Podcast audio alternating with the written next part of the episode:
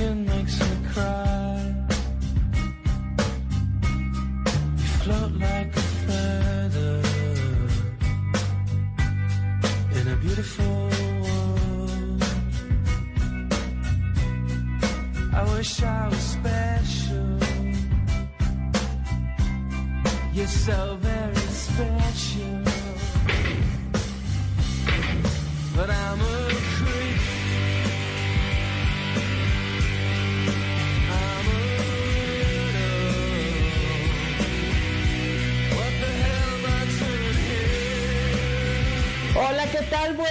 Tardes. Empezamos esta tarde de domingo, domingo 19 de julio. Vamos a ir descontando los días hoy que se debía.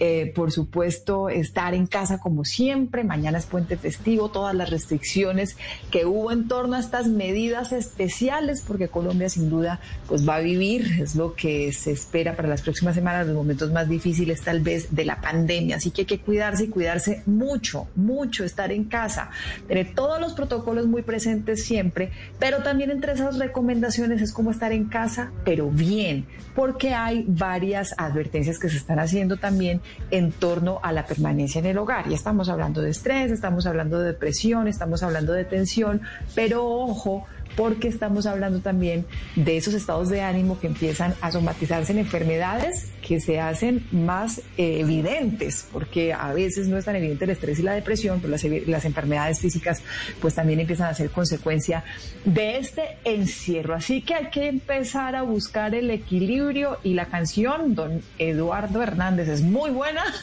pero hay que subir un poquito el ánimo. Sí, sí, sí, pues es que, mire, le traje a colación esta canción que se llama Creep, de una banda que se llama Radiohead, esta es una banda británica, porque resulta que en su momento, por allá en 1992, cuando lanzaron el sencillo, la consideraron demasiado depresiva, pero después se dieron cuenta que la canción gustaba mucho y aún así la lanzaron y llegó al número uno eh, de los principales listados en los Estados Unidos en cuestión de días. Así que esta es una canción muy importante para esta banda Radiohead, una banda muy reconocida para aquellos que les gusta el rock. Y la traigo a colación precisamente por eso, por este tema de la depresión y este tema que traemos hoy sobre cómo estamos eventualmente somatizando todas esas afectaciones psicológicas que, como usted lo decía, Mónica, muchas veces no son tan evidentes, pero poco a poco, a medida que pasan los días y que quizá este tema del encierro y de la cuarentena y de las medidas especiales y el de no poder hacer lo que normalmente hacíamos, pues empieza a representar y a expresarse de otras maneras, como efectivamente, como usted lo está diciendo, con algunos dolores físicos, con algunas molestias que empiezan a aparecer muchas veces como consecuencia de esas afectaciones psicológicas. Así que le ponemos la lupa a este tema. Queremos que usted primero aprenda a identificar si está somatizando alguna de estas reacciones o algunas de estas condiciones del encierro y segundo, pues que encontremos soluciones juntos, como siempre en este espacio de Generaciones Blue, un programa que por supuesto hacemos de la mano de ustedes. Somos Mónica Jaramillo y Eduardo Hernández. Bienvenidos.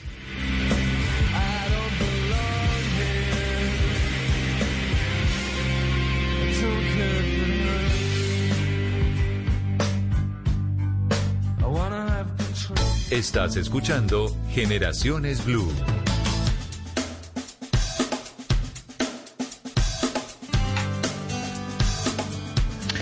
Bueno, pues aquí tenemos, Mónica, unas cifras bien interesantes que nos muestran unos estudios eh, recientemente aplicados aquí en Bogotá y es que imagínense que unos investigadores de la Universidad Autónoma de Barcelona, con la colaboración del Colegio Colombiano de Psicología, hicieron un estudio aquí en Colombia a propósito de esas afectaciones que podríamos estar teniendo por cuenta de la pandemia. Evaluación en 18.061 personas, es decir, una muestra bien considerable. Y mire lo que se encontró este estudio. El 35% presentó síntomas de depresión. El 31% empezó a somatizar todas esas sensaciones y esas afectaciones psicológicas. El 29% sintieron síntomas de ansiedad y el 21% experimentó soledad. Esto, entre otros muchos datos interesantes que trae esta eh, encuesta, este estudio que hicieron estos eh, académicos y que además trae otro dato bien interesante, y es que mire Mónica, el 45% de los encuestados obtuvo altas puntuaciones en materia de resiliencia, que esa es una de las palabras que más les hemos escuchado al presidente Iván Duque en estas últimas semanas, la famosa resiliencia. Y el 30% experimentó un alto crecimiento personal y espiritual durante el confinamiento. Así que no solamente hemos tenido índices negativos, sino también índices positivos como consecuencia de esta situación. Pues de eso queremos hablar precisamente con este panorama, saludar a nuestros invitados que ya están con nosotros esta tarde de hoy, a Luis Alberto Marín, que es psicólogo egresado de la Universidad de La Sabana con maestría en psicología clínica de la Universidad Conrad Lawrence y cuenta con más de 15 años de experiencia en trastornos afectivos y precisamente de esto, del estado de ánimo. Doctor Marín, ¿qué tal? Bienvenido, buenas tardes. Hola Mónica, hola Eduardo, buenas tardes, ¿cómo están ustedes? Muy bien, muy bien. Gracias por aceptar esta invitación, igual que a Catalina Velandia, que también es psicóloga y docente de la Fundación Universitaria Corral Lórez y magíster en psicología clínica, especialista en pedagogía y docencia universitaria. Tiene además más de 10 años de experiencia como psicóloga clínica y docente de pregrado y posgrado en diferentes universidades del país. Doctora Velandia, bienvenida, gracias. Hola, buenas tardes para todos. Muchas gracias por aceptar esta invitación a los dos. Quiero preguntar de una vez, y, abro esta conversación con el doctor Luis Alberto Marín, sobre este, este tema de los síntomas que nos deja la pandemia, pero cuando hablamos de somatizar algo, ¿de qué estamos hablando? ¿A qué nos referimos, doctor Luis Alberto? La somatización es la expresión física de una tensión, de ansiedad, de estrés, lo que no se lo que no se puede verbalizar el mismo cuerpo lo lo saca da esa respuesta en varias son varios signos eh, por ejemplo a nivel gastrointestinal en dolores de cabeza asociados a migraña falta de energía irritabilidad llanto, donde hay una labilidad emocional alta y se dan conductas, eh, las respuestas son extremas. Entonces, por una, de pronto una cosa muy pequeña, se sobredimensiona una respuesta. Pero finalmente la somatización es la, es la representación a nivel corporal, a nivel físico, de toda esa ansiedad que se está guardando, de todo ese estrés acumulado, que no se puede sacar por otro ¿Cómo identificamos que ese dolor efectivamente está relacionado con algo que me está pasando a mí en materia psicológica y que no tiene que ver con alguna otra afectación? Eh, esto es lo, lo, lo que pasa, por ejemplo, con los servicios de urgencia ahora y antes y va a seguir pasando, eh, hay una un síntoma clave, es adormecimiento de, la, de los miembros superiores o una taquicardia, eh, también un ahogamiento, que se puede, digamos que las personas lo podemos asociar a una, a una falla cardíaca. Me está dando un infarto, algo me va a dar. Llegan a los servicios de urgencia, le hacen todos los exámenes, en, la, en una gran mayoría de situaciones eh, sale perfecto todo, le dicen es, venga, ¿y usted cómo está, cómo está su estado de ánimo? ¿Está muy ansioso? No, sí, sí, consultemos de una vez con, con, con salud mental en este momento, ya que estamos en esta, en esta situación, en esta circunstancia de, la pandemia, está asociado entonces también a falta de energía, a concentración, estas migrañas que perduran a través del tiempo, que también tienen que ser evaluadas por neurología, por especialistas.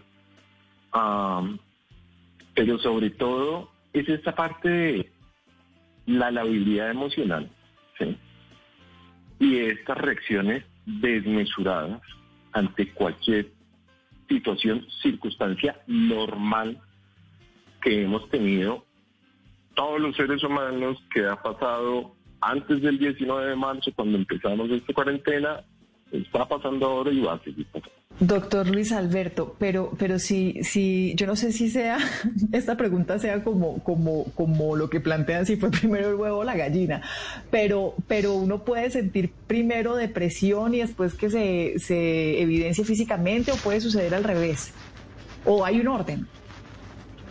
Mm, a ver, depresión y ansiedad son íntimas amigas. Como dices tú, Mónica, pues no sabemos si va primero el huevo o la gallina. En muchas situaciones sí se puede identificar eh, cuál aparece primero. Pero a donde va la ansiedad, va la depresión. Ya, digamos, una, una depresión entre leve y moderada, ya una depresión mayor, pues ya nos tocaría es, es, comenzar a identificar cuáles son esos factores eh, o de predisposición genética o de alguna situación eh, vital, estresante, que genere un impacto muy alto en el ser humano. ¿Mm? Hmm. Bueno, pues este tema sí que está bien interesante porque lo que usted dice es cierto, Mónica. De hecho, me hace acordar de una anécdota que tengo y es que alguna vez yo terminé con mi esposa en la clínica con, ese, con esos síntomas que nos está mencionando el doctor, es decir, con algún adormecimiento de pies, de manos, ella se sentía que no estaba algo bien, obviamente uno piensa lo peor, ¿no? Entonces uno se imagina el accidente cerebrovascular, uno se imagina una cosa y cuando llegamos a la clínica nos dijeron los médicos que era que estaba hiperventilando y que como consecuencia de ese mismo nerviosismo, de esa sensación que ella estaba sintiendo, pues eh, efectivamente eh, eso había tenido unas consecuencias físicas. Entonces, esto no, me hace acordar de ese episodio, esto que nos está diciendo el, eh, el doctor Marín. Mire, le tengo resultados de la encuesta, una encuesta parcial que lanzamos a través de Numeral Generaciones Blue, nuestras cuentas de Blue Radio. Ha presentado síntomas de depresión por la pandemia. El 54% respondió que sí, y el 46% respondió que no, Mónica. Muy apretado el tema. Sí, la verdad es que está, está apretado el tema. Doctora Catalina Velandia, eh, y, bueno, Eduardo, le hago usted primero la pregunta. ¿Se ha enfermado usted de COVID mental en estos días? Y déjeme hacérsela así, en estos meses de aislamiento, ¿alguna vez ha sospechado que tiene COVID o no? Eh, sí, Sí, sí, sí, pero. yo creo. Pero asintomático. eso, eso. Yo creo que todos hemos pensado en algún momento un dolorcito, una molestia, y todos de pronto pensamos, ¿será que estoy, me quedo callado, me da ese susto? ¿Será que me hago la prueba? ¿Será que, bueno, y terminamos recuperándonos? En ese sentido, quiero hacer la pregunta a la doctora Catalina Velandia, porque es que también hay muchas de estas enfermedades, bueno, que son consecuencia de pronto del estrés y del agotamiento y del cansancio, pero estamos también sobreexpuestos a una cantidad de información que que pueden terminando, terminar afectándonos físicamente, doctora Catalina? Claro, Mónica. Sí, sí, sí, por supuesto. Es que yo creo que este tema del, del COVID, pues finalmente ha sido un estresor importante.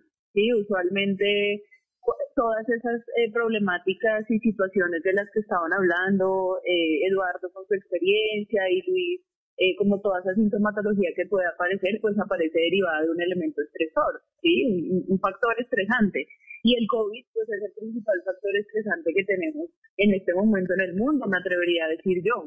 Entonces, claro, enfrentarnos a toda esta eh, volumen de información, todas estas situaciones, eh, todo lo que vemos, eh, no solamente en prensa, en televisión, sino lo que me dice mi amigo, lo que me llega por las redes sociales, pues claramente nos aumenta un poco esta carga eh, emocional y por supuesto que puede comenzar a ser el disparador para todos esos elementos que ustedes mencionaban, estrés, ansiedad, eh, dificultades de estado de ánimo, procesos de somatización y demás. Entonces, pues por supuesto que sí es, es el factor que, que desencadena toda la aparición de estas situaciones problemáticas o también situaciones positivas, ¿no? Bien lo mencionaba Eduardo al inicio, pues también a, pesar de que hay personas que han tenido un impacto mm, difícil frente a todo lo que vivimos, también hay personas que han tenido otras, otros recursos psicológicos que los han ayudado a, a hacer un proceso personal diferente.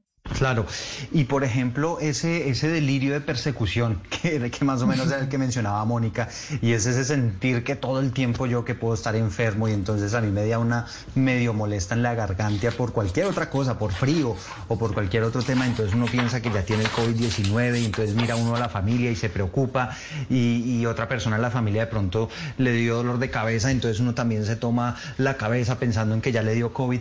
¿Cómo manejar todo ese tema? Yo creo que ahí la principal herramienta y lo que siempre debemos tener eh, eh, presente todos es poder, uno, recurrir a una evaluación eh, objetiva. ¿sí? Aunque yo digo, uy, de verdad, como que tengo dolor de garganta, como que he tenido tos, me siento de tal forma y me dicen, no, es síntoma de COVID. ¿sí? Pero claro, cuando yo hago, me monitoreo regularmente, sí, digo, espérate a ver, ¿cuáles son los síntomas? ¿Sí? Y cuál es el paquete de síntomas que yo debo tener y qué duración deben tener en mí para considerar que sí tengo COVID, por ejemplo, ¿vale? Y entonces ahí yo comienzo a monitorearme, a decir, bueno, me voy a tomar la temperatura regularmente, si mi temperatura es superior a 38, pues estoy cumpliendo con este síntoma, si mi dificultad respiratoria se presenta de esta forma, pues cumplo con este síntoma, ¿sí? Pero entonces el tema es que hagamos una, un monitoreo objetivo de nuestros síntomas porque por supuesto, como lo decían ustedes, todos hemos llegado a considerar, venga, de verdad esto que me ocurre, muy probablemente sí puede ser COVID, pero realmente no, es parte como del proceso de somatización. Entonces yo creo que las claves son el monitoreo objetivo de los síntomas, ¿sí? Y el segundo elemento es tener un límite en, en, en la información que recibo o de las fuentes de las que lo recibo si yo le hago eh, caso a todas las cadenas que me llegan por redes, por ejemplo, eh, eh, donde hay información que puede ser real, pero otra que no, pues muy probablemente mi sintomatología se va a empeorar. Sí, en términos de la somatización, porque me llega tanta cosa que yo digo, oiga, de pronto se contagia así, es de tal forma, etcétera, pues eh, claramente limitar el acceso a, fuentes de información que no son eh, verídicas, pues me va a ayudar muchísimo más a, mantenerme y a ser objetivo frente a lo que realmente me ocurre. Cuando hablamos, cuando hablamos de enfermedades físicas y hablamos de enfermedades mentales, doctor Luis Alberto Marín, ¿qué tan graves pueden llegar a ser? ¿Y a qué me refiero?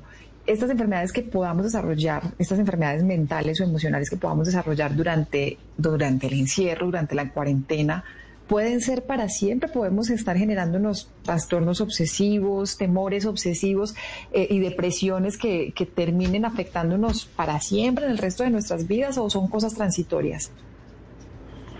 Bueno, oí hablando sobre la eh, sobre el COVID que todos hemos tenido el COVID que todos hemos tenido, venga, entonces esto hace parte también, como decía la doctora Belandia, a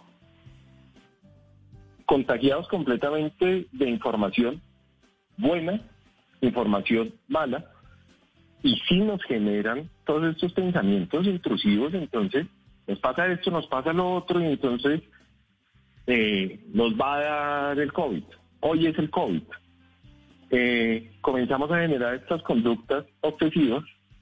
Eh, entonces nos echamos alcohol cada dos minutos en las manos, o lavamos las manos, que esto es una conducta que tenemos que tener, la del lavado de manos, eh, que prevalezcan a través del tiempo, Mónica, y que se queden ahí instauradas en la persona Depende de muchos factores, depende de factores genéticos, depende de factores medioambientales, pero no van a prevalecer si nos vamos, eh, no sé, al, al primer mes de la cuarentena, donde todo estaba completamente alterado, todo el mundo sabía que era el COVID, pero nadie sabía nada.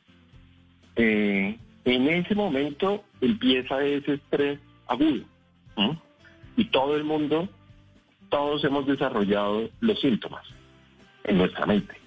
En la realidad, no hemos desarrollado los síntomas, los que hoy podemos decir no hemos sido diagnosticados.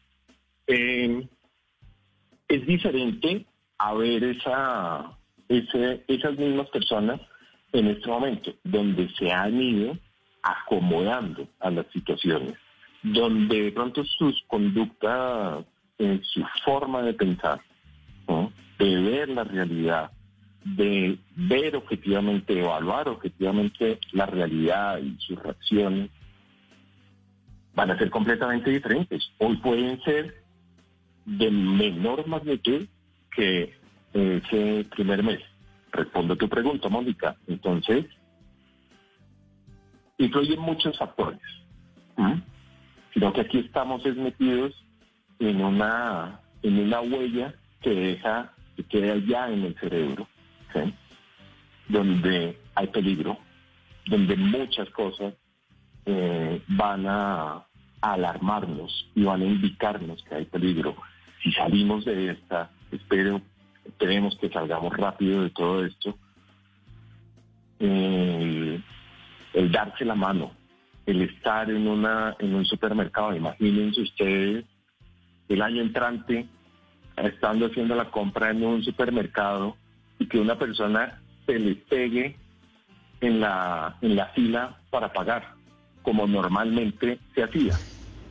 Pues enseguida el cerebro va a reaccionar y va a decir, venga, venga, venga, eh, mi señora o mi señor, por favor, eh, conserve un metro o dos metros. No, pero es que ya salió la vacuna. No, no, no, por favor, conserve un metro o dos metros. Uy, sí, es que, es que todos esos cambios culturales que, que empiezan a llegar además de comportamiento, de hábitos, que, que seguramente nos van a traer además buenos frutos más adelante, con, con una higiene más estricta, eh, el mantener eso que usted dice, doctor, la distancia, el- tal vez la utilización del tapabocas también nos, a- nos acostumbremos a utilizarlo siempre. Es decir, seguramente, Moni, vamos a tener una, una generación o un cambio muy drástico en la manera en la cual vivimos normalmente. Sí. Claro, ya sin esas restricciones tan, tan estrictas que tenemos hoy, pero seguramente vendrán sí muchos cambios para nuestras sociedades. Tengo una pregunta muy chévere, eh, mi querida Moni. Sí, Ah, ¿usted sí, iba a sí, decir algo? adelante. ¿Iba a decir algo? No, iba a decir que, que inclusive esa huella de la que hablaba el, el doctor Luis Alberto, pero pues, pero o sea, le haré la pregunta después de que usted haga la suya, pero, pero esa huella inclusive puede afectar tal vez más a los niños que a nosotros, ¿no? Que a los grandes, porque tal vez uno cree que, que, que ellos que están en su formación precisamente de las emociones, del, del, del pensamiento, de sus conductas, de sus estilos de vida, pues sí, puede tener una afectación más grande. Pero, pero inclusive eso para que lo conversemos ahorita. Eso le iba a decir, porque ya, ya, ya veo que aquí se nos agotó el tiempo, pero quiero dejar esa pregunta que usted está planteando y quiero dejar Sí. otra. Y es puntualmente cuáles son los dolores, lo, lo que le puede dar a uno si no tiene una buena salud mental. ¿Qué es lo que le puede pasar exactamente? ¿Qué es lo que uno puede decir? Uy, puede ser esto, pero también puede ser que estoy afectado psicológicamente y eso empezó a afectarme eh, eh, físicamente en mi organismo, ¿no? Pues dejamos esas dos preguntas ahí entonces establecidas, las dejamos ahí en el aire para que el doctor Luis Alberto Marín y la doctora Catalina Velandia vayan pensando en las respuestas y después del corte conversamos de ese tema. Ya regresamos con Generaciones Blue. Sentir miedo, tristeza, ansiedad o no saber cómo manejar tus emociones no es cosa de locos. Ingresa a porquequieroestarbien.com, un centro de apoyo e información gratuito donde te acompañamos, te escuchamos y orientamos. También puedes llamarnos al 300-912-5231, una alianza de la Fundación Santo Domingo y Profamilia, con el apoyo de Blue Radio. Estás escuchando Generaciones Blue. Regresamos entonces en Generaciones Blue, el tema que les estamos planteando en esta tarde de domingo, todo lo que hay en torno a la, so- a la somatización del de, del estrés, de la depresión, de la tensión que muchos están viviendo en esta época de cuarentena y que se nos están convirtiendo estos síntomas en una enfermedad enfermedades físicas reales, las enfermedades mentales se están trasladando a los escenarios reales y son cosas que pasan y están pasando con muchísima frecuencia. Las preguntas que habíamos dejado en el aire, primero usted, don Eduardo. Bueno, Doctor mire, Eduardo. la- esa pregunta, esa, esa pregunta que yo tenía, Moni, es esa, porque es que eh, una veces tiene dolores de cabeza. Por ejemplo, me ha sorprendido que hay muchísima gente con lumbalgia. Por estos días, por, de tanto estar en la casa, quizá mucho tiempo acostados, pero no sé si eso también tenga algo que ver con que uno pueda estar somatizando alguna preocupación, alguna angustia. Entonces me gustaría que el doctor Marín nos dijera puntualmente cuáles son esos dolores que podríamos asociar directamente con alguna afectación en la salud mental. Mm, dolores, pues toda la parte musculoesquelética, ¿sí? Entonces, donde más se concentra este tipo de tensiones es el cuello, hombros, brazos. Bueno, yo no sé si alguno de ustedes ha eh, experimentado el bruxismo, el masticar diente cuando uno está dormido. Esto para los odontólogos tiene, por ejemplo, para los odontólogos, esto tiene una raíz básica que es ansiedad hay una remisión enseguida. Entonces tenemos toda la parte de tensión muscular, cara, cuello, eh, brazos, muchas situaciones eh, eh, piernas, ¿sí? Está comprometida toda la parte muscular. La, los dolores de cabeza o las migrañas tienen también, hay incidencia bastante alta, pero lo primero es consultemos a, un facultativo, un neurólogo, para saber si realmente es la migraña franca o hay una hipertensión arterial asociada a todos estos síntomas eh, psicológicos. Mm, azúcar en sangre también se, se los va a ver se los va a ver afectada por esta por el por el estrés por la tensión diaria más estando en la casa teniendo disponibilidad de paquetitos de chucherías para para ir comiendo mm, ya otra más específica puede estar asociada puede ser algo algo que ya haya, se haya presentado a través del, tiempo y en este momento reviente, sea la, la, la cereza de esta, de esta gran torta que es el sistema nervioso central. Y en, y en ese orden de ideas, y, y, creo que le podemos dar paso a la siguiente pregunta que les planteaba doctora Catalina Velandia, nos tenemos que preocupar más por nuestros niños, por los, por los, los pequeños, los jóvenes que están en formación de sus emociones, de su cerebro, de sus pensamientos, de sus conductas? Pues digamos que yo pensaría que, el tema del abordaje con, con los menores de edad, sean niños o adolescentes, pues también tiene que ser un abordaje abierto, eh, explícito y claro frente a este tipo de cosas. Sí, creo que mm, todos escuchamos eh, como el tema del estrés y este tipo de cosas, pero en los niños y en los adolescentes pues es una variable que juega un montón y que posiblemente tienen, como pueden tener manifestaciones iguales a los adultos, pues también podemos eh, encontrar diferentes manifestaciones en ellos. ¿Sí? Entonces, yo creo que más que preocuparnos por ellos, eh, pensaría yo que se trata más de poner en, práctica otro tipo de herramientas que nos ayuden también a, compensar ese tipo de carga que ellos tienen, como abrir canales de comunicación, estar mucho, mucho más abiertos a escuchar lo que, lo que ellos tienen por decir, eh, darles una sensación de seguridad, no en términos de no te vas a contagiar o no, no va a pasar nada, sino en términos de que tengan claridad también en cómo funciona esto y qué ocurre, ¿sí?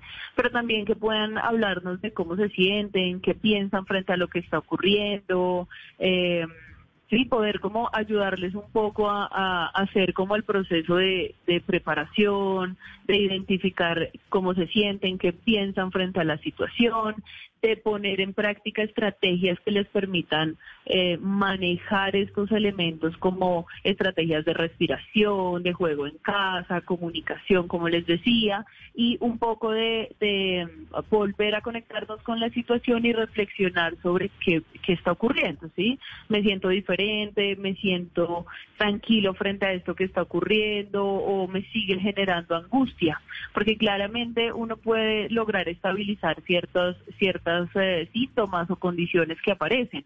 Pero también finalmente se trata de, bueno, si esto de verdad no evoluciona y no vemos que vuelve a estabilizarse tal como lo decía eh, eh, Luis en, hace un momento, pues también se trata de, decir, bueno, realmente necesitamos un apoyo profesional porque realmente como papás o como cuidadores no logramos no logramos hacerlo, ¿sí? Él no logra volver a como, como a lo que usualmente hacía. Bueno, aquí me asalta una, una, duda y es qué tanto se puede agravar estos cuadros de, somatizar todas estas afectaciones mentales en caso de que ya tengamos un caso confirmado de COVID en nuestra familia o inclusive en nuestro hogar. ¿Cómo darle manejo a ese tema? Y quisiera escuchar al doctor Marín. Ah, ya con una, con una prueba real que, que, tenemos en, el entorno inmediato, un, paciente eh, COVID-19, ah, primero, uh, la culpa. Eh, no, es que yo estoy, eh, estoy contagiado, entonces eh, me asaltan la culpa porque voy a contagiar acá y de pronto puede fallecer alguno de los miembros. Eh, amigo, es que usted no quiso contagiarte por deporte, ¿sí? Se espera que no lo ha, que no se haya contagiado por deporte. Es una situación, pero entonces viene la culpa de la misma persona que está diagnosticada sí puede incursionar en un trastorno depresivo grave. En algunas ocasiones el trastorno depresivo, grave puede llevar también a una a una ideación suicida eh, que puede ser solo se quede en la idea o se llegue a, a, ejecutar. La familia, las personas que, las familias, la familia y las personas que están alrededor, mm, el señalamiento, eh, inculpar, no, venga, no, esto es, si realmente fue algo eh, no, no salido a buscar porque sí, pues extrememos las medidas físicas de bioseguridad, pero también extrememos las medidas psíquicas, que es asumamos esto con la mayor tranquilidad posible, ¿sí? Pero no empecemos a señalar, a inculpar, a rechazar ¿no? de tajo hoy, mañana y siempre a esta persona. Hay, hay, hay, un tema que, que, en la economía les ha venido funcionando y a nivel del mundo ha venido funcionando y es estas cuarentenas intermitentes o por dos zonas o por, bueno, por algunos lugares.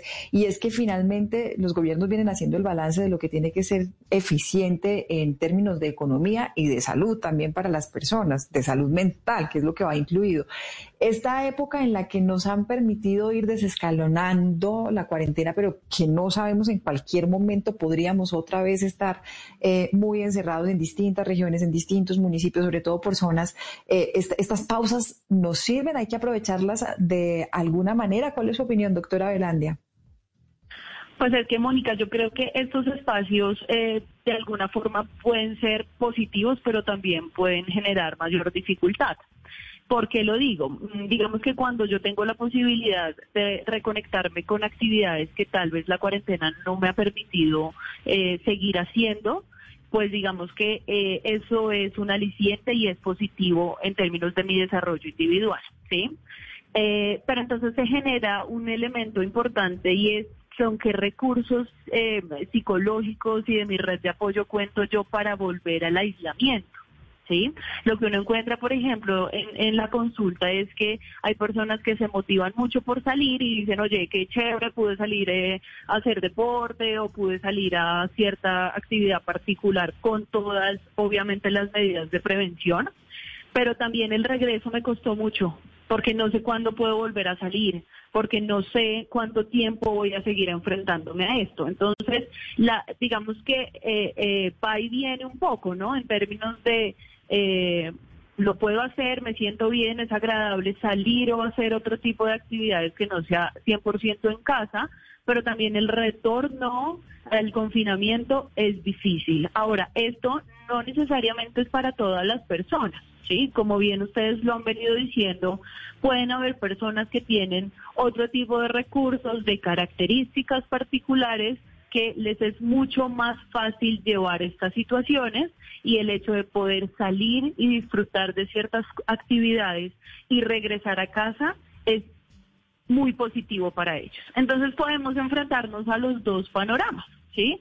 Personas que les es muy difícil retomar el confinamiento y que emocionalmente pueden verse más afectadas que otras personas que lo ven eh, como un aliciente. Sí, qué chévere que pude hacer esto, qué agradable y bueno, vuelvo a confinarme y no está tan difícil para mí llevar. Entonces podemos tener las dos las dos circunstancias. ¿Cómo se analiza ese comportamiento tan, tan extraño que se da? Porque hay gente que dice, bueno, van a abrir restaurantes, eventualmente, o abrieron ya los centros comerciales, y, se prevé que puedan abrir algunos otros sectores, y, muchos empresarios dicen, hombre, yo no sé si la gente igual va a ir, ¿no? seguramente hay mucha gente con mucho temor de salir a la calle y de contagiarse y demás, pero vemos una jornada como la del primer día sin IVA en la que salieron muchísimas personas y, se les olvidó que había COVID-19. Entonces, ¿cómo analizar ese tipo de comportamientos pensando ya en la reapertura de otros sectores, pensando en que eventualmente puedan abrirse y, que se puedan generar allí aglomeraciones? Sabes, yo creo que yo creo que ahí hay una variable que es importante y es la variable de la edad, sí, porque si tú te das cuenta, mm, la mayor molestia, digamos, incomodidad en el confinamiento la estamos encontrando en personas que son eh, adolescentes o adultos jóvenes, ¿sí? Eh, no quiero decir que las personas de otras edades no se estén viendo afectadas o sientan el impacto, pero si tú revisas, por ejemplo, en tus círculos cercanos, eh, em, lo que uno encuentra es que estas personas son las que más quieren salir si queremos volver a la universidad, queremos ir a un restaurante, queremos ir de fiesta, queremos poder salir con los amigos, ¿sí? Entonces, fíjate que, que esa variable impacta mucho más a, a las personas de esta edad y posiblemente está asociado con variables de desarrollo individual. ¿A qué me refiero con esto? Usualmente en el desarrollo humano pues encontramos variables que tienden más, eh, por ejemplo, a, tener una menor percepción de riesgo, con lo que pasa con los adolescentes, por ejemplo, que es propio de la fase de desarrollo en el que se encuentran. Entonces, el hecho de poder estar encerrado y que me den la posibilidad de ir a verme con mis amigos, así el mundo siga confinado, pues yo lo puedo considerar y decir, ah, pues sí, no pasa nada, yo me lavo las manos, llevo un tapabocas, no pasa nada, y voy a verme con ellos y voy a salir. Y, y yo personalmente he hecho el sondeo, por ejemplo, entre, entre mis amigos, mi familia, mis consultantes, y encuentro que los jóvenes son los que más necesidad tienen de salir. Sí, de decir, yo quiero volver a verlo, quiero volver a estar, quiero volver a ir, y hacer. ¿sí? Entonces, yo creo que esa es, esa es una variable importante. Y creo que eh, el hecho de, enfrentarnos como a estas jornadas donde la gente puede salir, pues finalmente eh, hace que muchos sectores pierdan eh, como el temor, ¿no? Como, bueno, pues yo salgo y mira que hay un montón de gente saliendo y no pasó nada. Cuando nos confinaron la primera vez, pues todos, digamos, tuvimos la sensación de hay que cuidarse, hay que permanecer en casa y demás. Pero cuando comenzamos a ver que la gente sale y que cada vez hay más gente en la calle, ¿sí? Puede darse en algunas personas esa sensación, ¿sí? De no está tan mal, no es tan grave. Miren toda la gente que está en la calle que no se contagia. Sí, entonces creo que hay muchas variables que pueden eh, eh, impactar, digamos, para que la gente tome este tipo de decisiones. Sí, si volvemos al principio de esta conversación, doctor Luis Alberto Marín, y si hablamos de la somatización, si hablamos de estas enfermedades que empiezan a, a, a, físicamente por, las, por los episodios de, estrés, de depresión, de, cansancio, eh, ¿hay, ¿hay, algunas enfermedades que sean más comunes cuando hablamos de, esto, de este tipo de, expresiones de, de depresión o de ansiedad? Estos trastornos de los trastornos de ansiedad eh, que pueden ser trastornos de ansiedad generalizado. Eh, vemos también los trastornos obsesivos compulsivos. es que solo pasa, veamos a ver, estando uno en la casa un momentico desocupado, pues comienza a limpiar de pronto un poco la casa, la depresión en todas sus en todas sus expresiones, ¿sí? Y sobre todo hay una hay una cosa muy importante que no no es un trastorno, pero es que no no en ningún momento a ningún ser humano nos enseñaron a, aburrirnos ni a contrarrestar el aburrimiento con otras actividades. Siempre tenemos que estar haciendo algo porque el aburrimiento eh, está completamente satanizado y es completamente negativo. Y desde ahí comenzamos a desencadenar todo lo que ustedes quieran. Adicción, por ejemplo, alcohol, es que no, no nos vayamos tan, tan lejos. A los juegos de, de, consola, al uso excesivo de la, de la tecnología cuando no es necesario, cuando no compete a las actividades o responsabilidades que, tenemos. El consumo de, tabaco también eh, incrementa completamente todo esto. Entonces, los más, digamos que los más representativos pues, son trastornos de, de ansiedad y los trastornos depresivos. Y, en ese mismo orden de ideas, eh, de acuerdo con la pregunta de, Mónica, este tipo de conductas, pues evidentemente si yo me meto en el alcohol, pues seguramente eso, eso perdurará para toda la vida. Pero conductas como por ejemplo el tema de la adicción a los videojuegos o, actividades que, que llegaron, digamos, con la cuarentena y que yo no solía hacer, ¿esas es probable que yo me quede con ellas para siempre? No, puede ser algo transitorio porque ahí es donde aparentemente eh, interpretas que puedes tener contacto con el, con el exterior. Si están los juegos en línea con el compi de la universidad, con el compi del trabajo, ¿sí? Entonces es una forma también de, de contacto. También es una forma de aislarse de la, de la problemática actual y meterse en el juego. Si, insisto, si hay una, si hay una, una parte genética aquí metida en cualquier tipo de adicción, eso puede perdurar. La idea es que sea algo transitorio, ya cuando exista un poco más de eh, libertad, de casi retomar la normalidad que teníamos antes del 19 de marzo, eh, pueden irse decrementando estas, estas conductas. Es que, es que sí es un desafío definitivamente muy grande el que tenemos. Para, para dar algunos consejos, doctor Luis Alberto, como a modo de conclusión, ¿cuál es la recomendación que usted le haría a, quienes nos están escuchando? Porque es que la incertidumbre de, de, lo que nos queda es muy grande y posiblemente nos toque permanecer mucho tiempo en estas condiciones, pero mucho tiempo son varios meses y tenemos que prepararnos para que estas situaciones no se nos sigan presentando y no estemos llenando estadísticas de casos de depresión y de, y de somatización. Mira, Mónica, yo a mis, a mis pacientes eh, les digo que las rutinas no han cambiado. Lo que cambió fue el escenario. Las rutinas tenemos que, que seguirlas manteniendo.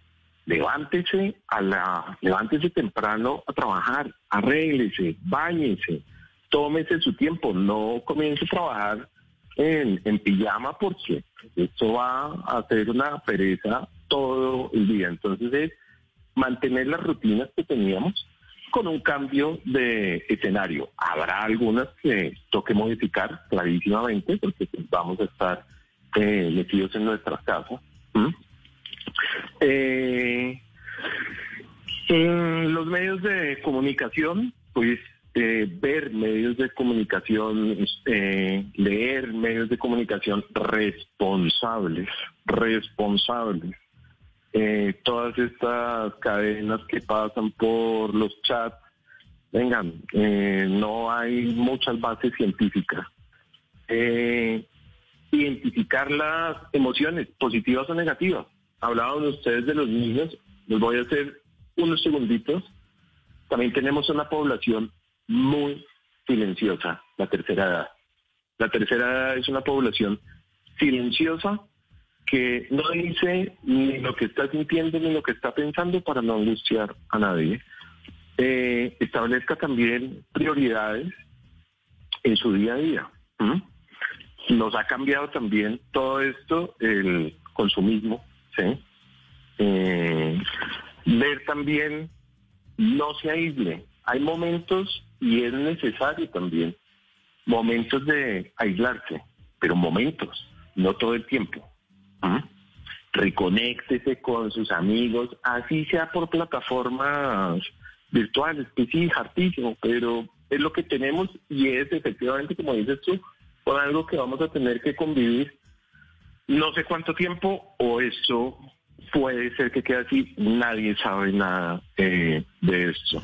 Con la familia, pues venga, comuniquémonos con la familia, comuniquémonos con los amigos, pero todo esto, por favor, y sé que ustedes hacen esto constantemente, todo el mundo hace estas recomendaciones, por favor seamos responsables, completamente responsables de nosotros, de nuestros cuidados físicos, de nuestros cuidados mentales y apoyemos a lo que nos dicen las directrices, nuestros gobernantes que están haciendo lo mejor que pueden y sobre todo algo como para cerrar este este este punto eh, apoyemos a los médicos estos son personajes que están en la primera línea de fuego en esta guerra apoyémoslos.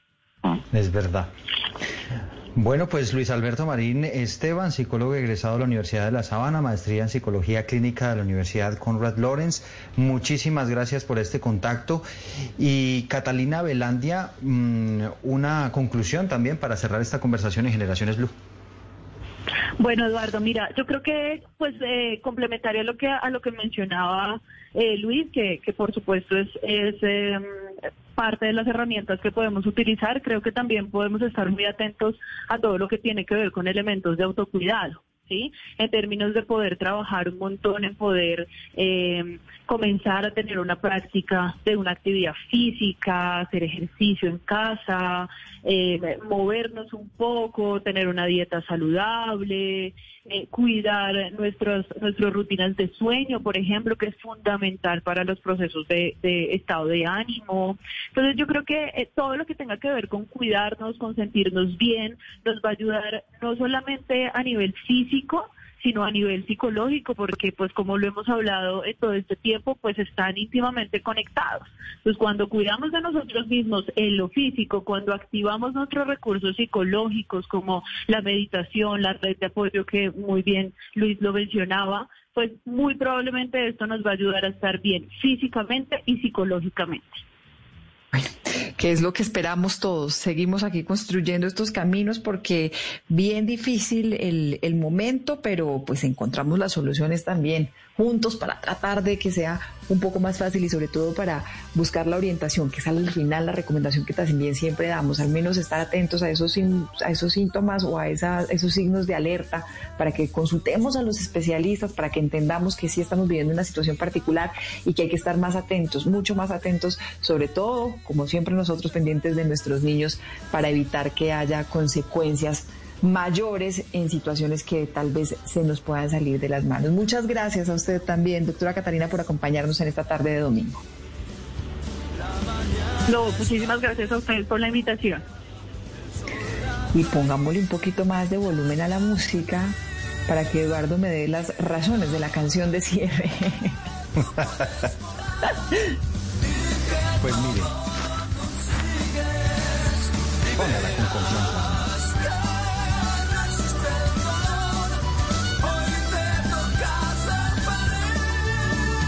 Vea, Moni, Moni, hoy me vine rockerito, eh, le puse Radiohead para arrancar y esta vez le toca a Mago de Oz con esta canción que se llama Hoy te toca ser feliz. El video de esa canción es bien particular y además es esperanzador, Mónica, porque relata la historia de una niña pues que está triste, está deprimida y abre un portal en la pared de su cuarto. Cuando decide atravesarlo se encuentra con toda la banda de, de Mago de Oz, que son los que hacen esta canción, todos disfrazados y tocando Hoy te toca ser feliz. Y le regalan pues sin duda a esta niña un momento de alegría y quería traer la colación, obviamente por ese mensaje que nos trae de, de, de alguna manera, de esta manera fantasiosa, mi querida Moni, mirar cómo nos toca abrir ese portal y ser felices con lo que hay y, y, dar gracias siempre a Dios por lo que tenemos, ¿no? Llenarnos, llenarnos de esperanza, que es lo que tenemos precisamente. A ustedes gracias por acompañarnos como siempre los domingos. Los esperamos nuevamente en ocho días.